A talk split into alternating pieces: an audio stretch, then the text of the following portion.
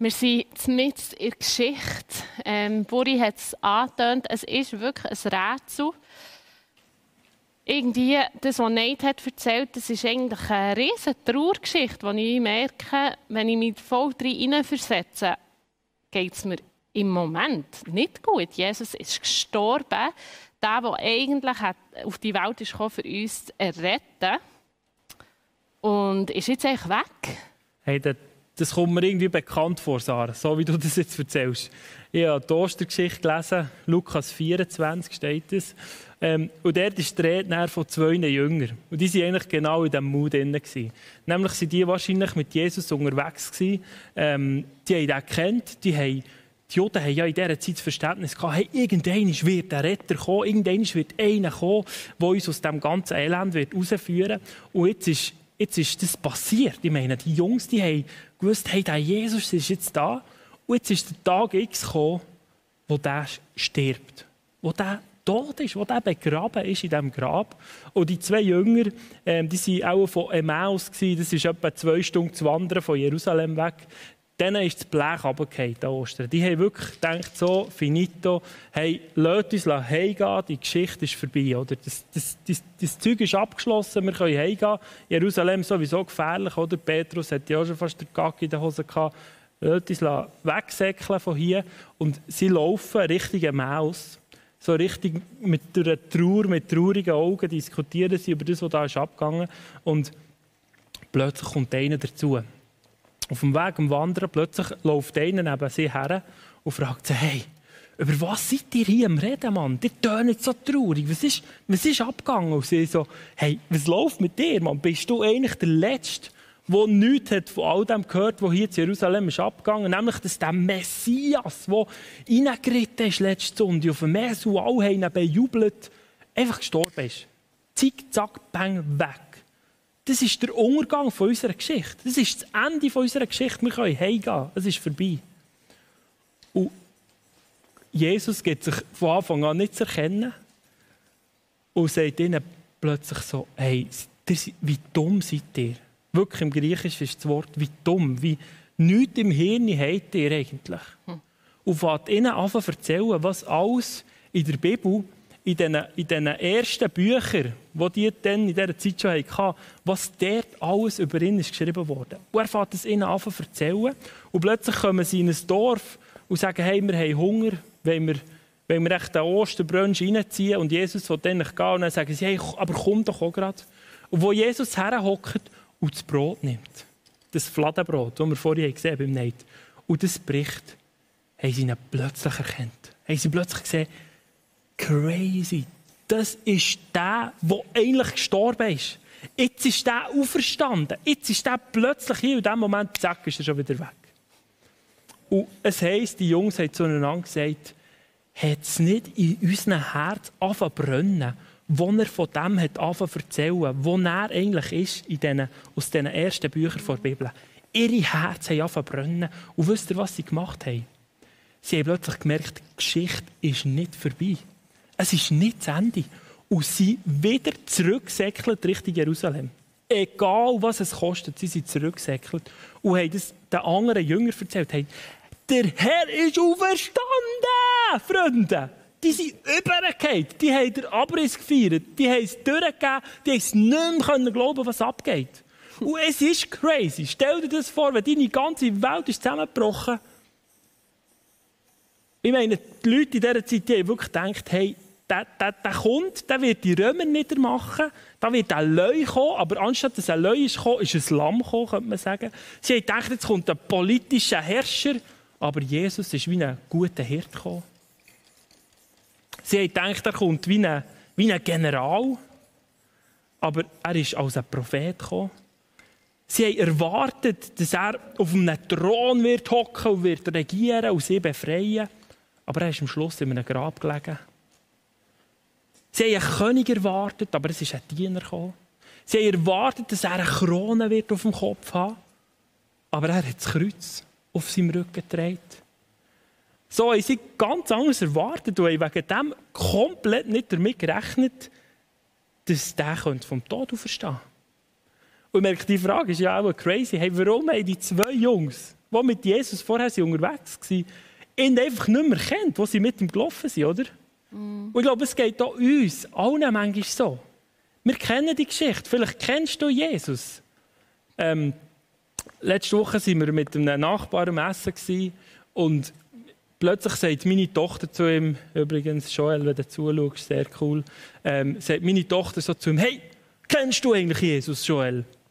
Und ich glaube, er war ein bisschen überrumpelt und gesagt, nein, ich habe ihn noch nie gesehen.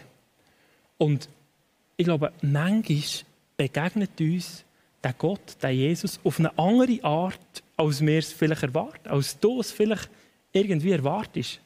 Ähm, aber ganz wichtig ist, die Story ist nicht vorbei. Egal in was für einer Situation dass du vielleicht drinnen bist, auch heute Abend. Ich meine, wir sind im Moment in einer crazy Situation. Die Geschichte ist nicht vorbei, Freunde. Hm. Sarah, hast du Jesus auch schon mal auf eine ganz andere Art erlebt, als du dir das eigentlich vorgestellt hast? Weißt du, was ich meine? Ja, also ich finde die Geschichte mega. Die redet immer so krass zu mir, weil eigentlich habe ich früher, als ich die Stelle habe gelesen von diesen Jüngern, die einfach Jesus nicht erkannt haben, habe ich wie nicht gecheckt. Oder ich habe gedacht, seid ihr wirklich so, wie Jesus gesagt seid ihr eigentlich dumm? Ich meine, Jesus ist mit ihnen tagtäglich abgehängt vorher.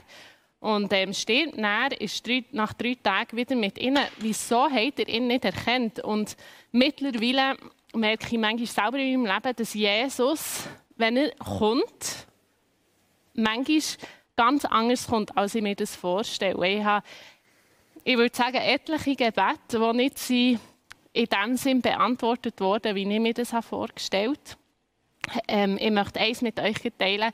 Ähm, ich bin im 2017 bin ich schwanger geworden ähm, und habe zu einem späteren Zeitpunkt in der Schwangerschaft erfahren, dass es ein Mädchen ist und dass meine Tochter ganz, ganz schwer krank ist. Und ähm, ich habe natürlich geglaubt an Jesus, der am Kreuz ist gestorben für ähm, Schmerzen, dass er, ja, dass er uns kann heilen und heil machen durch das Kreuz. Und ganz viele Leute, Familien haben mit mir und mit meinem Mann zusammen gebetet für unsere Tochter, dass sie wirklich die Heilung darf erleben und ein paar Wochen später sind wir wieder zur Frauenärztin. Wirklich, wir haben wirklich geglaubt, dass da Heilung wird passieren. Und die Frauenärztin hat mir dann gesagt, ähm, Frau Gothe, eure Tochter ist gestorben. Und das ist natürlich krass. Ich meine, Jesus ist überhaupt nicht so reingekommen in mein Leben oder ins Leben von meiner Tochter, wie ich mir das vorgestellt habe. Aber wie Gero hat gesagt, dann war die Geschichte noch nicht fertig in meinem Leben. Und er ist wirklich anschließend sehr krass immer wieder mit mega schönen Bildern in mein Leben und hat bestätigt, dass er mehr in dieser ganzen Zeit in seiner Hang hat, dass meine Tochter bei ihm im Himmel ist. Und menschlich gesehen ist es wie anders, als wir uns das manchmal vorstellen. Aber Jesus ist gekommen und ich durfte ihn erkennen. Vielleicht auch in Trauer, im Leid. Innen. Ähm, und ich kann mir vorstellen, dass die Jünger, es ist eine andere Geschichte, aber irgendwo durch auch so ist gegangen, sie hatten klare Vorstellungen gehabt, wie Jesus zurückkommen wie sie ihm wieder werden begegnen oder eben dem König. Und das war wie anders gewesen. Und vielleicht waren sie zuerst auch ein bisschen enttäuscht gewesen, oder ähm, eben auch verwirrt, dass sie ihn nicht erkannt Und gleich, ähm, es war nicht gewesen. Und er, ja, er hat wie Geschichte oder ist immer noch am Fertig geschrieben. Mhm. Das ist so ein bisschen mein Erlebnis. Merci. Ich glaube, wir, die meisten von uns haben auch schon mal so etwas erlebt. Vielleicht bist du an einer Prüfung gehockt, du hast gedacht, wow, jetzt geht, jetzt musst du mir helfen, definitiv jetzt, oder? Ähm, vielleicht in irgendeiner Situation, wo wir irgendwie damit rechnen, wie Gott es eingreifen Aber wisst ihr, was crazy ist? Gott oder Jesus ist nicht wie ein Select-Automat, wo du einfach 57 drücken und dann kommt Snickers. Dem Gott, dem Jesus müssen wir vertrauen. Wir müssen an ihn glauben. Und das denke mir, das, was spannend rauskommt in dieser Geschichte. Jesus sagt zu diesen zwei Jungs, schläft euch eigentlich? Hey, seid ihr dumm? Wie dumm seid ihr eigentlich? Und ich finde es noch, noch stark, also, dass Jesus sie so anspricht. Das ist noch ähm, direkt ins Face hinein, oder? Ähm, aber mir würde eigentlich am liebsten wundern, hey, was genau hat Jesus diesen zwei dort erzählt? Mhm. Auf dieser auf dieser Zwei-Stunden-Wanderung, was hat ihnen erzählt, dass ihre Herzen plötzlich anfangen brennen, oder nicht? Stellt ihr euch nicht die Frage Es heisst hier nur, er hat einen Anfang von zuvorderst vorne, von Mose bis zu den Propheten, hat er alles erklären, was eigentlich in dieser Bibel um ihn geht. Und ich stelle mir das so vor, er hat dann wahrscheinlich angefangen zu erzählen, hey, Sarah, hast du gesehen, im Mose, wir feiern das, da geht es, die sollen ein Lamm schlachten, um daran zu denken, dass das Volk Israel ist aus dieser Wüste, aus dieser Sklaverei rausgeführt wurde, steht im Mose, Sarah, das Lamm muss geschlachtet werden. Hast du nicht gecheckt, dass eigentlich das Lamm ich bin, ich bin jetzt geschlachtet worden. Für, für dich, ihr müsst nicht mehr länger, müsst ihr das Lamm schlachten. So steht es vorne bei Mose. Hey, der zwei Kleopas, oder wie der heisst. Ich, ich stelle mir vor, dass er ist weitergefahren, zum Beispiel zu den Psalmen. Psalm 2, Psalm 16, Psalm 22. Dort schreibt der David überall von dem Jesus eigentlich. Er redet davon, dass er wird sterben Er redet davon, dass, dass all die Sachen werden passieren. Oder im Jesaja 7 zum Beispiel heisst es, dass der Jesus, dass der Retter von einer Jungfrau wird geboren werden. Und er hat vielleicht diesen zwei Jungs erzählt, hey, mögt ihr euch noch erinnern, wie das Zeug ist umgegangen dass meine Mutter eine Jungfrau war. Sie war noch nicht mal geheiratet. Das ist, der, das, ist das absolute No-Go, oder? Mögt ihr euch besinnen, Jesaja 9 steht, ich werde zu Bethlehem geboren werden. Wo bin ich geboren worden? Jungs, denkt doch dran. Jesaja 9 steht schwarz auf weiß, hier zuvorderst in diesem, in diesem Buch. Er ist weitergegangen. Zacharia 9, Freunde. Dort heisst, ich werde auf einem Esel werden in die Stadt hineinreiten und die Leute werden jubeln.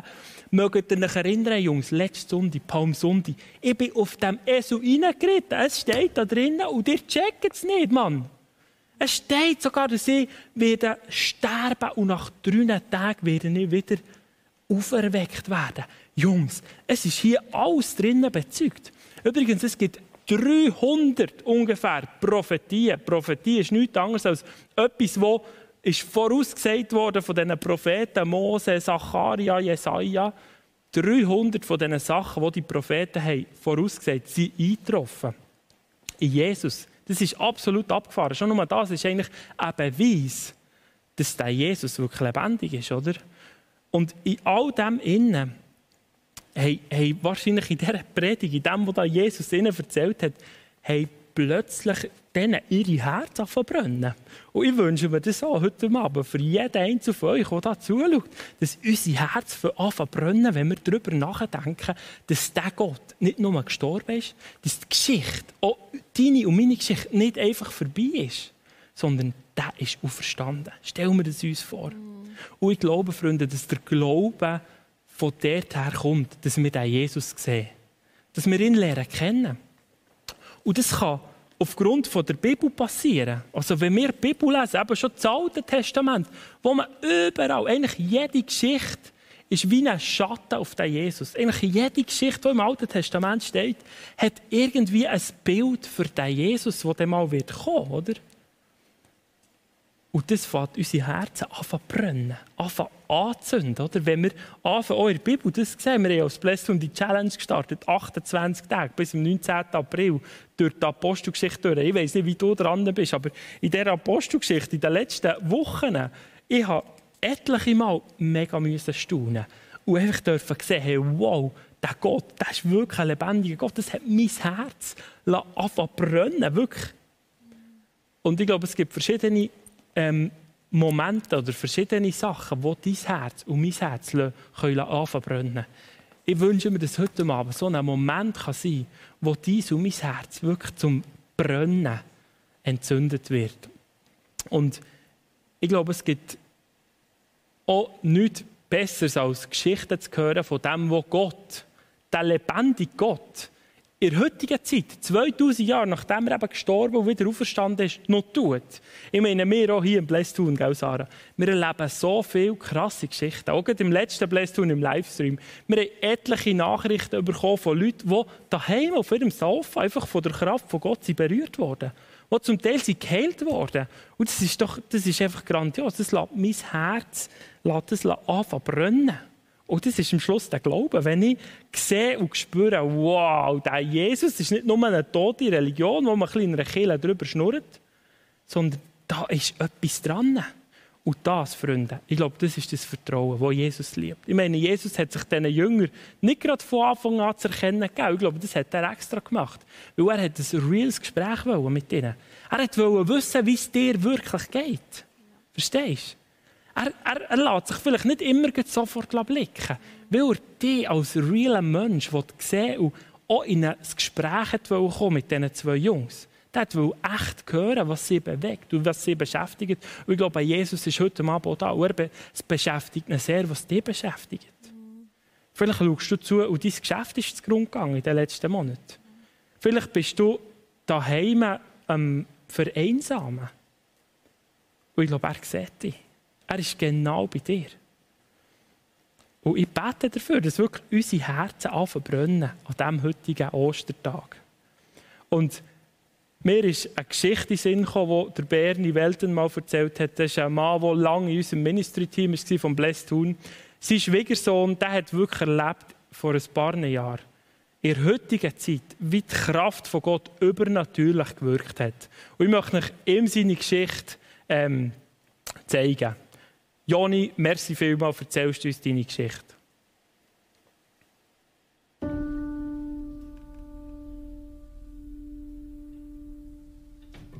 In meinem Leben ist mir vieles immer sehr ring gefallen. Grosses Problem hatte ich eigentlich nie. Ich habe einen guten Job, eine wunderbare Frau und drei herzige kleine Kinder. Ich kann wirklich sagen, mein Leben ist gut aufgestellt. Vor rund zwei Jahren hat sich das aber von einem Moment auf den anderen ganz dramatisch geändert. Die Ärzte haben bei mir aufgrund von einem Untersuch einen Verdacht auf Hirntumor gehabt. In dem Moment habe ich nicht mehr gewusst, was ich denken und was ich sagen soll. Es war, als würde mir jemand den Boden unter den Füßen wegziehen. Ich habe nicht gewusst, was das heisst und was jetzt kommt. Ich bin heimgefahren, als meiner Frau erzählt und sie ist fast zusammengebrochen. Als Krankenschwester hat sie ziemlich genau gewusst, was das bedeutet. Und das ist definitiv nichts Gutes gewesen. Weitere Untersuchungen im Spital haben den Verdacht immer mehr und mehr erhärtet. Die Bilder haben eine klare Sprache geredet. Die Ärzte haben für mich eine Operation geplant, um eine Gewebsprobe zu nehmen, um genauer zu bestimmen, was das ist und auch eine mögliche Behandlung zu planen.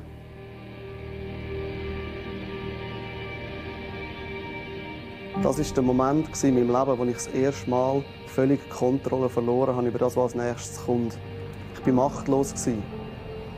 Und ich wusste, aufgrund von dem, was die Ärzte mir sagen, es kann eigentlich nur ein Wunder helfen.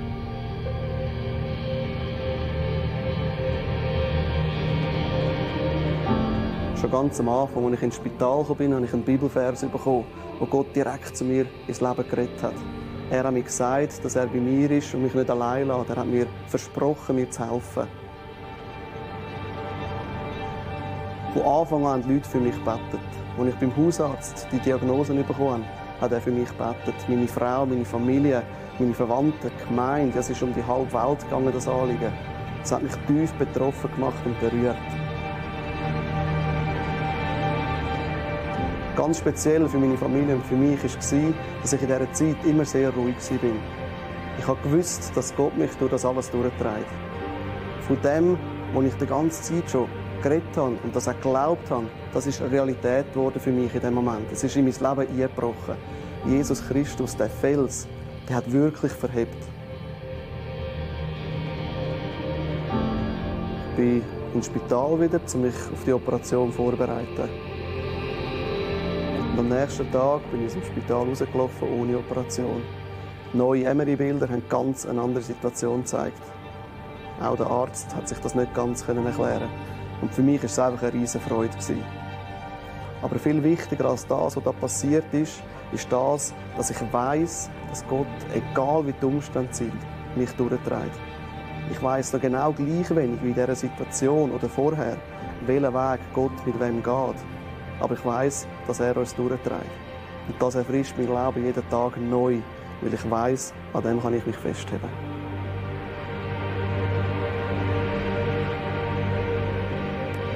Das nicht eine abgefahrene Geschichte? Wo wir wie bei mir fängt wie das Herz verbrennen, wenn ich das höre. Die Ärzte haben gesagt, hey, das muss ein Wunder sein. Ich meine, die die MRI-Bilder nebeneinander legen Kurze Zeit später, der Tumor war einfach nie mehr. Gewesen. Niemand hat sich erklären aber so viele Leute haben gebetet. Und wir glauben, dass Wunder passieren. Wir glauben auch, dass heute Abend Wunder passieren können. Und ich glaube, das grösste Wunder ist, wenn Menschen, die der Gott, der ist schon heute Abend dran, einen Menschen am Suchen, der sucht ihn. So wie der Jesus die Emmaus-Jünger gesucht hat. Er hat sich zu ihnen hergesneigt und hat wissen, wie es ihnen geht. Und ich glaube, dass Gott, dass der Jesus so heute Abend, 2000 Jahre später an der Ostern, unterwegs ist und Menschen sucht. Er möchte dein Herz anzünden. Er möchte dich zum Brennen bringen. Dass du einen darfst werden, der die Fackel in seiner Hand hat der für ihn unterwegs ist. Und ist. Ich kann dir sagen, es ist die beste Entscheidung, die du treffen kannst. Die auf den Weg zu begeben. Auch wenn es ein Weg vom Vertrauen ist, vom Glauben ist, wo du nicht immer siehst, was als nächstes kommt. Wo es nicht nur immer easy wird sein. Ich meine, die zwei Emmaus-Jünger, die sind dann sofort zurückgegangen Richtung Jerusalem. Und sie haben haargenau gewusst, hey, dort wird es heftig werden. Dort werden wir vielleicht die Nächsten sein, die werden sterben. Du hast gewusst, dass von diesen zwölf Jüngern, wo die Bibel geschrieben ist, die meisten waren Märtyrer. Die sind umgebracht worden für ihren Glauben. Das ist crazy, oder? Und die zwei Jungs, die, die haben so gebrannt. Das war denen alles egal. Sie sind zurückgegangen Richtung Jerusalem. Sie mussten von dem müssen erzählen. Und darum, ich möchte dich heute Abend einladen. Ich kann dir sagen, es ist das Beste, ein Leben mit dem Gott zu leben. Zu glauben, dass er für uns gestorben ist um Karfreitag und drei Tage später auferstanden ist. Das erweckt die Geist. Das erweckt dein Leben zu einem Durchbruch, wo du noch viel Abenteuer wirst erleben mit dem Jesus. Und ich möchte dich heute Abend fragen, möchtest du das? Möchtest du das? Vielleicht bist du, nein, vielleicht sagst du, hey, nein, ich kenne den Jesus nicht. Ich würde den nicht erkennen in meinem Leben. Ich möchte dich einladen, heute Abend vielleicht zu sagen, hey, okay, Jesus, ich mache das Abenteuer. Ich will das Experiment wagen. Ich will dir einfach glauben. Ich will dir vertrauen. Ich kann dir sagen, es wird dein Leben nachhaltig auf den Kopf stellen. Es ist nichts Besseres, was passieren kann. Ich möchte jetzt eine kurze, eine kurze Zeit still werden, wo jeder von uns über das nachdenken kann. Hey, was bin ich für einen? Bin ich so ein Emmaus-Jünger? Wo vielleicht mein Blick auf alle anderen Sachen, wo mich im Moment fast niedermachen lässt. Oder sehe ich den Jesus? Sehe ich ihn jeden Tag in meinem Leben? Sehe ich ihn, wenn ich in sein Wort hineinschaue, in die Bibel? Denken wir kurz darüber nach.